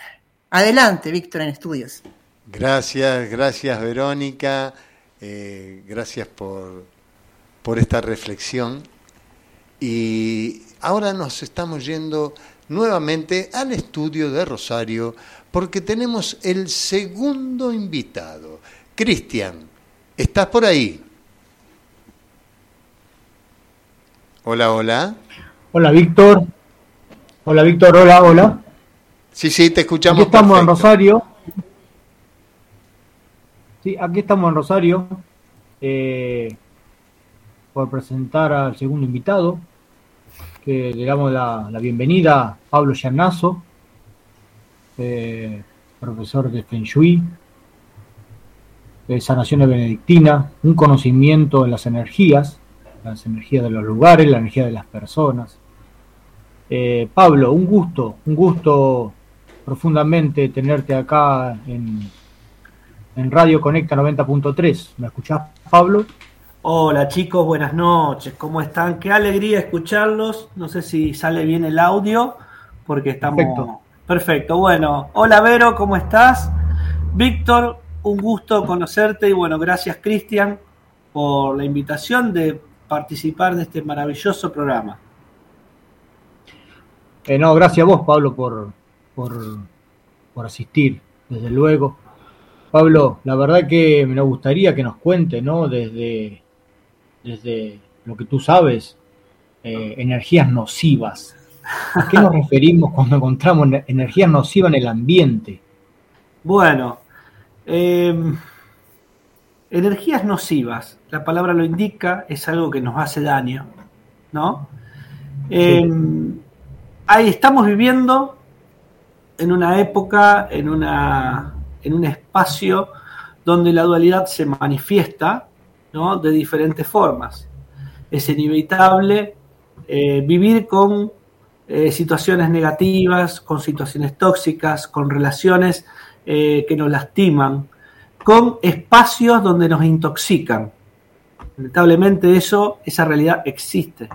Como así también el cielo nos ha proporcionado eh, en estos últimos tiempos ¿no? han, bajado muchísimas técnicas de sanación, entre ellas numerología, feng shui, eh, astrología, bueno, siempre han existido obviamente, ¿no? Pero hubo una gran difusión que lo que apuntan es fundamentalmente a lograr algo que deseamos tanto los seres humanos, que es lograr el bienestar y la felicidad, ¿no? Eh, yo hace 13 años que me dedico al, al estudio de las energías de estos espacios a través de una técnica milenaria como lo es el Feng Shui, que es una técnica de, armonización que surge en China oriental, que tiene muchos años y lo que nos enseña es cómo lograr ambientes armónicos. ¿no? Eh, yo siempre doy el ejemplo de cómo nos sentimos cuando ingresamos a un espacio, a una casa o a un lugar donde no, no es conocido, que es nuevo, y bueno, a veces tienen la sensación de incomodidad o que no nos gusta estar o, que hay una mala onda en el ambiente que no sabemos por a qué se debe. Eso se debe a que nosotros tenemos un campo magnético, un campo áurico que choca con ese gran aura del espacio. Y después de una, eh, ahí se siente el primer choque, el primer impacto de incomodidad. Entonces, luego de unos minutos, como el aura del espacio, la energía de todo ese espacio es mayor, no termina, no termina transformando y cambia nuestra energía. Por el contrario, se puede dar una situación análoga de todo lo contrario. Entramos a un lugar donde nos sentimos maravillosamente bien y no tienen que andar echando para poder irnos, porque nos gusta estar. Eso se debe a que la energía, la polaridad de la energía, la energía positiva o yen y la energía negativa o ya, como le dicen los chinos, está en todos los que nos rodea. Si vamos a Capilla del Monte, la ciudad tiene una energía, si vamos a Victoria también tiene otra energía y Rosario tiene otra energía como ciudad. ¿no? Hay zonas que son positivas, hay zonas que son negativas. Lo mismo pasa con las relaciones y con las personas. Por ahí vamos a un grupo, una reunión donde por ahí con determinadas personas sentimos una afinidad muy grande, aunque no hayamos hablado, y con otros podemos llegar a sentir un rechazo donde no tenemos una explicación. Esto es por los choques de, nuestro magnetismo que nos rodea. Entonces, todo lo que observamos, todo lo que ocurre a nuestro alrededor, tiene una energía. Y lo que hacemos a través de esta técnica es manipularla para lograr un bienestar. ¿Cuál es el problema? Nosotros estamos viviendo una época donde hay mucho nerviosismo, la gente está preocupada, la gente está ida, eh, ya sea por lo económico, por cuestiones de salud, por cuestiones de pareja, porque hay, hay, una búsqueda del amor impresionante, lo que yo estoy notando, ¿no? Hay una gran preocupación en, en esta época. ¿Y qué pasa en este sentido? Tenemos que saber interpretar un montón de cuestiones que son nuestras que son nuestra energía interna, nuestro estado de estado interior. Tenemos que saber interpretar la energía de los espacios que nos rodean y saber entender lo que es la suerte del cielo, que sería nuestro karma, nuestro aprendizaje en este plano. Son las tres suertes, como le dicen los chinos. La suerte del cielo, la suerte del hombre y la suerte de la tierra. Hay dos que podemos lograr cambiar, que la suerte del hombre, nuestra energía interior, y la suerte de la tierra, que es nuestros espacios. Tiene que haber una coherencia entre el trabajo que hacemos en los espacios y nuestro interior. ¿De qué me sirve acomodar un espacio o un ambiente o un dormitorio para lograr el amor, ¿no? si yo en mi corazón guardo un resentimiento o una relación anterior? Esto no hay coherencia, hay energías en conflicto entre lo que logro hacer externamente y lo que yo logro hacer en nuestro interior. Los espacios, muchos espacios, eh, y nuestras emociones, justo enganchamos con lo que estuvieron hablando antes con Flores de Bach, ¿no? que es muy interesante, eh, nuestras emociones generan una energía y de la alquimia de nuestros espacios internos generamos una suerte, por así decirlo, eh, a grosso modo, ¿no? Entonces, hay energías que son nocivas o que son tóxicas, que nos dañan, que nos lastiman. ¿Y qué es lo que genera eso? nos hace bajar la frecuencia vibratoria. ¿Qué es la frecuencia vibratoria? Nosotros tenemos en nuestro campo magnético una vibración que podemos estar, como comúnmente se llama, vibrar bajo o vibrar alto. La vibración baja es lo que hace que terminemos atrayendo situaciones tóxicas, personas tóxicas o personas infelices o, o aprendizajes duros. Cuando uno está vibrando alto, está en un estado de felicidad, que es lo que los taoístas le llaman el estado del encuentro de la joya del loto. Ser feliz con lo que uno tiene y con lo que le toca, ¿no? Encontrar esa abundancia, esa prosperidad, ese estado de plenitud en la soledad, ser feliz en la soledad, uno obtiene determinada frecuencia vibratoria que termina atrayendo por ley de atracción situaciones positivas, personas positivas y energías afines. Ahora, ¿qué es lo que hace el Feng Shui? Es tratar de identificar todas esas energías tóxicas que hay en los espacios, como así también a nivel personal, para sacar todas esas energías nocivas que nos hacen bajar la frecuencia y realzar en los espacios energías saludables que nos hacen elevar la frecuencia. No sé si soy muy técnico o un poco difícil, ¿no? no, excelente, Pablo. O sea, es, es muy amplia la información que has dado. La verdad que eh, te conozco, Pablo, y, lo que sabes de la energía del ambiente, cómo detectarla, bueno, lo explicaste excelente. Me gustaría este, pasarle la voz a Verónica o a Víctor si quiere hacer la Eh, bueno, yo agradecerte, Pablo, muy buenas tardes por estar conectado desde Rosario, acá de enfrente nomás, este, desde Victoria, eh, un amigazo, este, Pablo ha compartido la energía de, del Centro Holístico Meditación Victoria eh, con su señora, a la quien también le mando un gran cariño. Este, hemos estado en nuestra caminata cósmica juntos y volveremos a estarlo con toda seguridad. Y fíjate, fíjate cómo nos fuimos alineando, este, Pablo, porque una de las primeras personas con las que contacté como para hacer este espacio eh, de conectados fue a vos y a tu señora. Eh, y es como dijo la editorial Víctor al principio, ¿no? Que, que la ciudad intraterrena de Erx eh, nos va alineando. Y acá estamos, Pablo, ¿viste? Se materializó la energía Yo y quiero compartir- aquel quiero- potencial proyecto Quiero compartir. que andábamos buscando concretar. Gracias, Vero. Mira, quiero compartir, escuchando de, de mi amada Capilla del Monte, de nuestro nuevo amor que es Victoria también. Eh, una tarde tuvimos la oportunidad de conocer a, a Verónica en su maravilloso espacio. Bueno, es entrar ahí y es entrar a otro mundo, pero cuando hablo de energía es no solamente la naturaleza y la, dulzura que tiene ese espacio, sino la calidez y el amor que nos proporcionaste, ¿no? Recuerdo que eh, compartimos una mesa y hasta tuvo la dulzura de hacernos un licuado maravilloso que estaba exquisito. Ese amor, esa energía que plasmaste se siente y se recibe.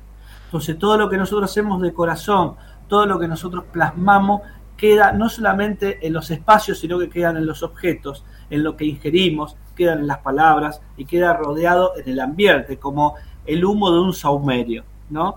Entonces, qué importante está nuestros pensamientos, nuestras acciones, nuestras palabras.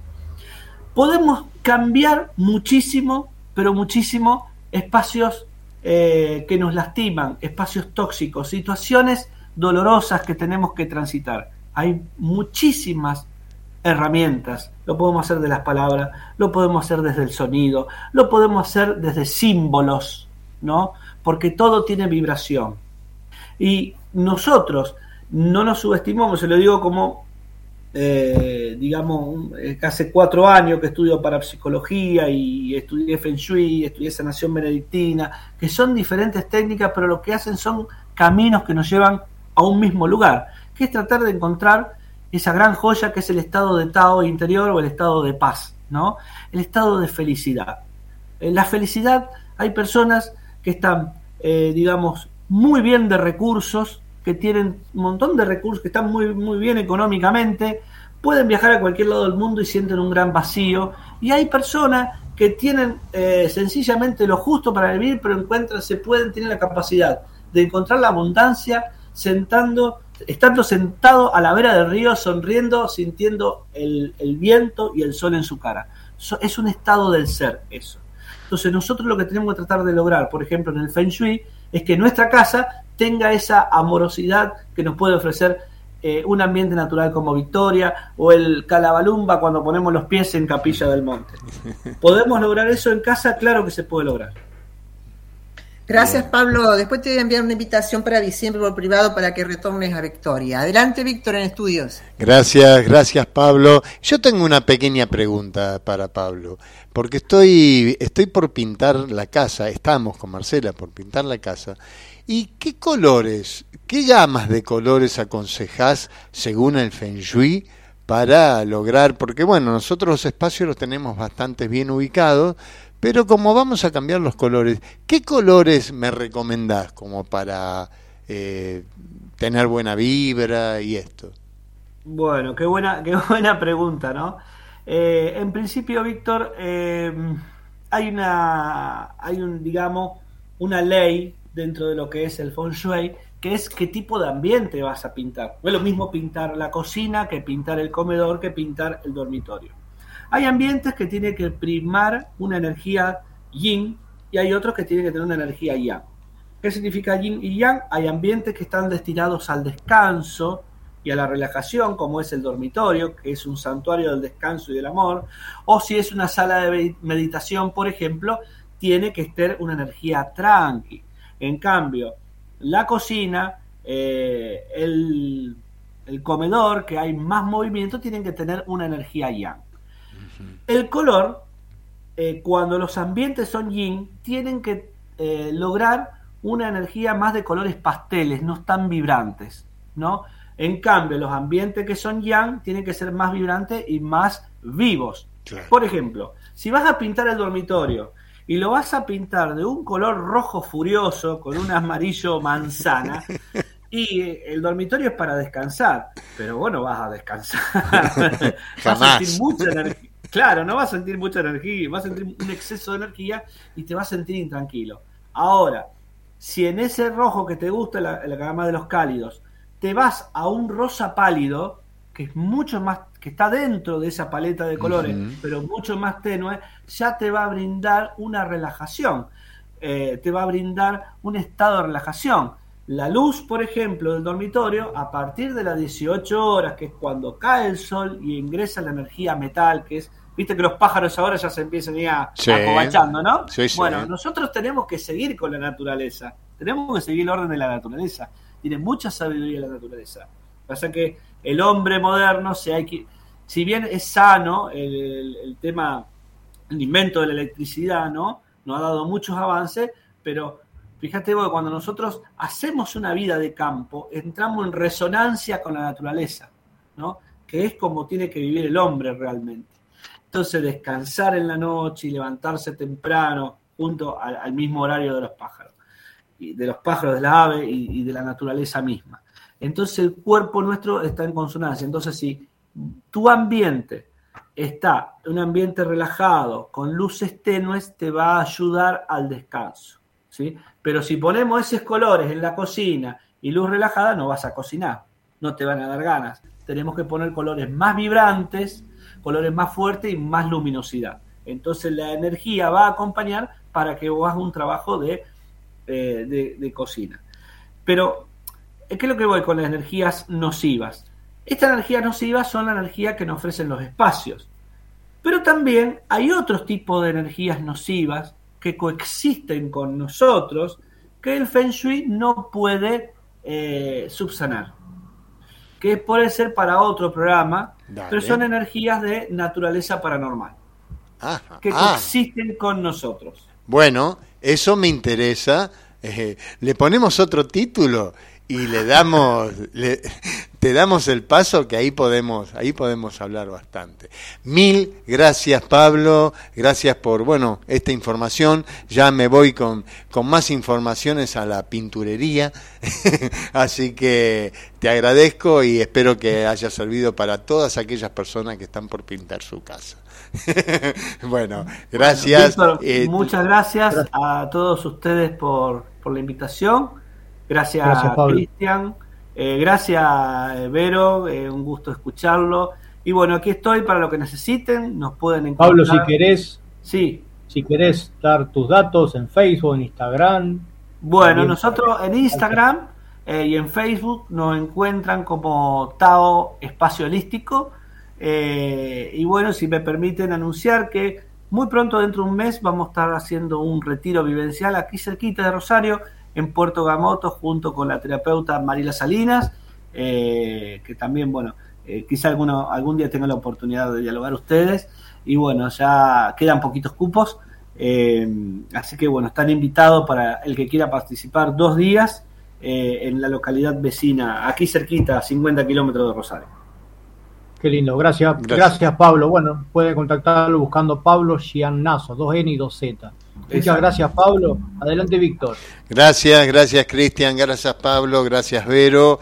Y bueno, continuamos. Y ahora vamos a seguir en los estudios de Rosario, ¿sí? Porque Cristian nos va a regalar un tema que dice así, ¿dónde van las almas después que desencarnan? Hola, mi nombre es Andrea Pérez Simondini. Junto a mi madre llevamos adelante el Museo del OVNI en Victoria, Entre Ríos. Te queremos invitar a este lugar fascinante, para muchos un centro energético de los más importantes. Para nosotros es el lugar que nos permitió avanzar en la investigación de este apasionante fenómeno a través de manifestaciones transmedias con luces que entran y salen de las lagunas, como la laguna del pescado. Es importante que vengas a conocer la verdad y el trasfondo de este apasionante fenómeno, que hoy es parte de la información y la apertura oficial en todos los países del mundo. Aquí en Victoria encontrarás información de fondo que te permitirá llegar a lo más profundo del fenómeno ovni. El espacio holístico Terapias para el Ser auspicia a Cristian Kerse en temas del alma, abordando antiguas ciencias como numerología, astrología, cábala y cosmovisión espiritual.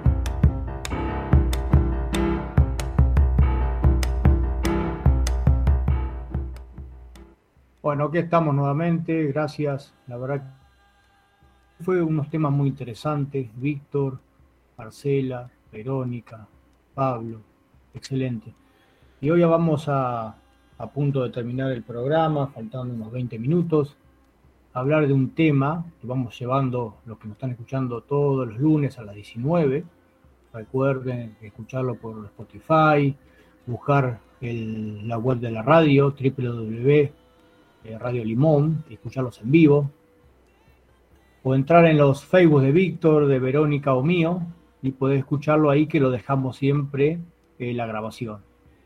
Hoy nos toca, para seguir el tema de todos los lunes, que me compete, temas del alma, para conocer un poquito más allá del velo, que somos un alma dentro de un cuerpo, qué sucede, cómo encarnamos, venimos hablando, qué pasa, en qué momento encarnamos, las otras almas que comparten esta vida con nosotros, karmas o dharma, como hablamos la semana pasada, las almas gemelas, que son esas almas que van compartiendo vida tras vida, ayudándonos a enseñar a través de conflictos y, placeres. ¿Y qué pasa ahora cuando el alma desencarna? Vamos a decir, cuando decimos, ¿qué pasa cuando el alma desencarna? Que sería lo mismo, ¿qué pasa conmigo cuando muero? Porque desde, según desde qué punto lo, lo veo. Si lo veo fuera del velo, ¿qué pasa cuando el alma desencarna? Si lo veo desde el ego, ¿qué pasa cuando muero? que es algo algo, hablando de miedos, algo muy profundo. Porque el ego muere realmente. El ego, Cristian, desaparece, queda como un sueño en el alma. Víctor, Verónica, ese, cuando dejamos el cuerpo, también queda un, el ego, a veces no, a veces queda en, en el alma, también, sí, podemos decir, muere, desaparece, queda como un sueño en el alma. Pero no es que muere el ser, que se llamó Cristian, Verónica o Víctor.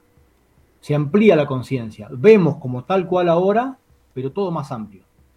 Entonces sigue estando lo que tú eres, lo que tú sientes, todo, pero más amplio. Empieza a ver y recordar como si te levantara a la mañana y todo quedó como una pesadilla.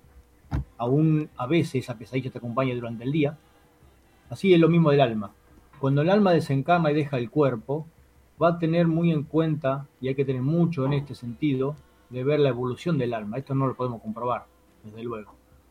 La evolución del alma. Si yo tendría un aparatito aquí, que a veces le explico a, a mis pacientes, si yo tendría un aparatito electrónico que te lo acerco, como un escáner, y me marca unos números, y si me marcaría cuál es tu evolución del alma, ahí podemos entender que hay diferentes pasos después de la reencarnación, después de la, de la, sí, de la reencarnación, cuando el alma deja el cuerpo no va a un solo lado, como enseñara la Iglesia Católica que vamos al cielo.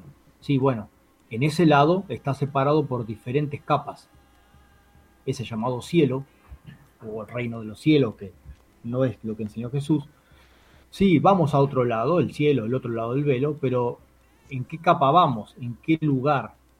Bueno, algunos le llaman dimensiones, otros le llaman ciudades etéricas o espacios que astrales, que mentales, eh, que la quinta dimensión. Sí, realmente cuando el alma deja el cuerpo, según su estado evolutivo, va a ir a diferentes lugares. Lo más bajo es estar al lado de la tierra pero sin cuerpo, lo que la iglesia le llamaba el purgatorio, o más allá, ¿no? lo que llama el infierno, que no existe como nos enseñaron. Porque vivir encarnado es como un infierno, a veces las personas que no se dan cuenta que es a veces una conducta muy agresiva, muy errónea, le va a jugar en contra en algún momento como karma, pero ellos no entienden las leyes. Entonces, bueno, es parte de su evolución. Si le acerco ese aparatito, como dije recién, la vibración daría muy baja.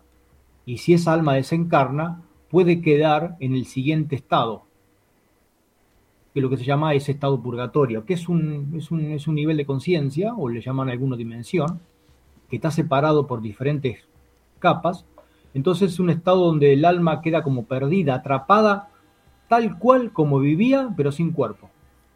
Y vive una eterna angustia, ¿no? Porque no puede tocar nada, pero ve todo. Si el alma está un poquito más evolucionada, pasa a otro espacio. Y así va pasando de espacio a espacio, de diferentes dimensiones, y hasta el nivel espiritual, si son estos maestros ascendidos que han encarnado, ayudaron y se fueron y pasan directamente, traspasando todos los velos hasta llegar a una dimensión elevada. Nosotros, más o menos, que estamos así, vamos a ir a un lugar que se llama nuestro hogar, el, el, hogar que está más allá, porque dejamos el cuerpo y vamos otra vez a ese hogar, y hay muchos hogares allá arriba, no hay uno solo. Hay templos, o sea, ciudades luminosas, en el cual, si dejas el cuerpo y aprendiste a desapegarte, me refiero a todas esas emociones que te apegaban, que es muy difícil, alguien querido, objetos que tuviste durante toda la encarnación y no lo querés soltar, eh, vivencias, puedes pasar a ese espacio o puedes pasar un espacio entre medio para que puedas aprendas a purgar. Purgas. Estás en un espacio, hablaremos de los ángeles, los guías, hay mucha ayuda. Entonces, cerrando esto, ¿qué hay? Diferentes espacios después de la reencarnación. Así como el actor sale, va al camarín, va al baño, se encuentra con el director, se encuentra con todo un elenco detrás de, bambalinas, así el mismo el alma, según su vibración, va a ir a su ciudad. Adelante, Víctor. Gracias, Cristian, gracias con tus temas del alma. Muy profundo, realmente muy profundo. Bueno, estamos llegando al final de nuestro programa y quiero que nos, bueno, que saquemos una conclusión del día de hoy porque me parece que fue bastante interesante cómo se fueron dando desde, desde la primera hasta la, última con los miedos y con los... ¿Qué te pareció, Verónica? Y yo estoy este, maravillada, totalmente maravillada y agradecida por, por, este presente que hemos, estamos compartiendo en forma conectada, ¿no? Este, quizás no, sea acertada o no tenga el, suficiente conocimiento como para aseverar esto, pero eh, mientras va transcurriendo este programa en el curso de, la, noche de hoy, eh, yo empecé a, sentir aquello, aquella denominación, por así decirle, del nuevo Nilo. Eh, que, caminando con, con Víctor por, por las calles de Capilla este, creo que fue en esa circunstancia eh, que le, dije que, yo sentía intensamente la necesidad de, hacer este espacio con ustedes eh, y que no, podía eh, precisarlo bien por qué, pero, pero que tenía la convicción que, esto, que esto que estamos viviendo, este, este, esta iniciación, este principio, ese nuevo Nilo. Y Víctor me dijo, bueno, tenés que saberlo, y enseguida agarró y me lo desarrolló y me lo explicó perfectamente bien. Así que mi conclusión es esa, ¿no? De, de, gratitud eh, enorme, enorme a vos, Victoria, y a vos, Cristian, por, por acompañar y sostener este, este nuevo Nilo desde, desde puntos energéticos en donde nos vamos alineando y bueno, agradecerle a todos los conectados que han, que han participado hoy, que participarán después con Spotify, a Radio Limón, por supuesto, a Facundo y a Antonera por estar ahí eh, sosteniendo esta, este, este, este ancho caudal de agua que viene avanzando cada vez más por el río Paraná en dirección a ERX. Adelante ustedes. Sí, sí, sí, vamos. Eh, vamos anexando eh, amistades eh, por arriba y por debajo, por, los, por los, las personas y por los lugares telúricos. Y ahora queremos ir a, a Victoria, pero vamos a ir con una publicidad.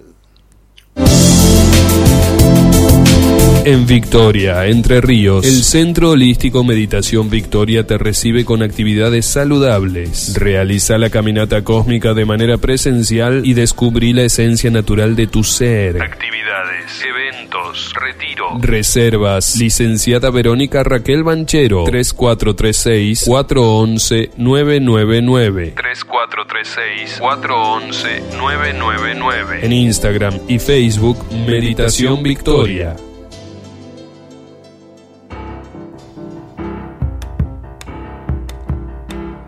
Bien, queríamos eh, pasar eh, la, publicidad del lugar de Verónica porque muy pronto vamos a ir a visitar eh, Victoria, vamos a ir a visitar el lugar de meditación, vamos a hacer la caminata cósmica presencial en lo de Verónica Eh, estamos por ir el, el, 8 y el 9 de octubre con Marcela, acá eh, presente.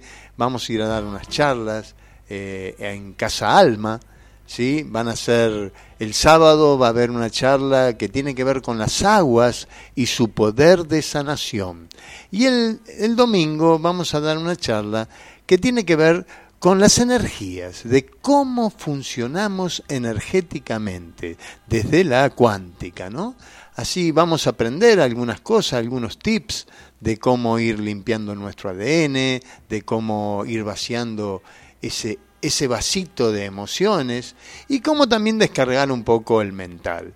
Y el sábado vamos a aprender a programar el agua para hacer nuestra propia medicina. ¿No es así, Marce? Ahí ya está acá. Ahí estamos.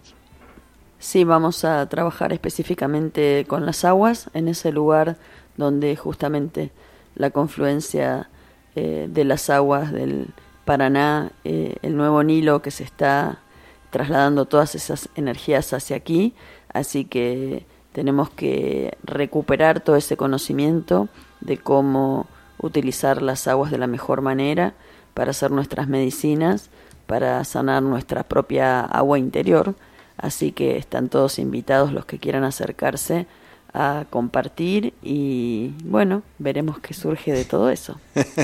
¿Y vos, Cristian, también vas a andar por ahí, 8 y 9?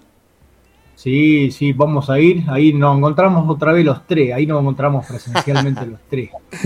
Siguiendo temas del alma, las almas se encuentran una y otra vez, una y otra vez las andanzas que habremos tenido con Verónica y Víctor en vidas pasadas y Marcela. seguramente, seguramente. Vamos a actualizar la foto porque está, estamos, estamos más viejos ahora, desde, que nos sacamos la foto hace unos meses atrás. La actualizamos en Victoria. No, no, perdón, perdón. Yo voy rejuveneciendo, así que seguramente que yo estoy más joven. bueno, chicos. Yo quisiera precisar la información que brindó Marcela y, Víctor este, en Casa Alma, efectivamente. El, el, día 8 van a estar los dos, es un lujo para Victoria recibirlos, un honor absoluto, ya estamos, ya estamos percibiendo la alegría de la llegada de ustedes, van a estar de 9 a 12 horas, el Poder Senador de las Aguas, como dijeron muy bien, y el día 9 de 10 a 14 horas, las claves biológicas para la quinta dimensión, también en Casa Alma. Todos los interesados pueden inscribirse eh, buscándonos en los distintos eh, datos que vamos brindando sistemáticamente en las redes o comunicarse bueno, al Centro Holístico Meditación Victoria o a Casa Alma y allá van a ser inscriptos rápidamente y le tratamos de brindar este, todas las atenciones y, los mismos posibles para quienes vengan. Así que bueno, también hay que mencionar que vienen junto con Víctor y Marcela César Cedrón y Rubén Alcina. Ellos van a estar a las 17 horas el día 8 en Victoria del Agua, que son las termas. Eh, van a ser recorriendo la energía de los cuatro elementos y la quinta esencia. Y el día 9, a las 17 horas, van a estar en terapia corporal en movimiento, también en Victoria del Agua, reconexión con el niño interior. Y bueno, y para el viernes 7, Cristian, eh, vas a tener que estar en Victoria, me parece sí o sí, si no te voy a buscar con mi calla. vamos a hacer una meditación este, muy particular en la laguna a las 18 eh, horas. Nos encontramos en el Centro Holístico Victoria y vamos todos para allá guiados por Víctor Vicedomín. Sí, sí, están todos invitados para, para el viernes, eh, porque vamos a, a unir a unir un poco esto, esto que hablamos de los ríos subterráneos, ¿sí? de lo telúrico y de las personas. Nosotros somos los que generamos, creamos estos lugares, ¿sí? ayudamos a activar estos lugares. Por eso están todos invitados, sobre todo la gente de Victoria, aquella que ama Victoria. ¿sí? Eh, así podemos hacer algo juntos porque juntos lo vamos a lograr. Así que agradezco a todos los que estén ese día ahí en la, en la laguna, ya vamos a elegir bien y vamos a comunicar bien el, el lugar, pero bueno, están todos invitados. Gracias.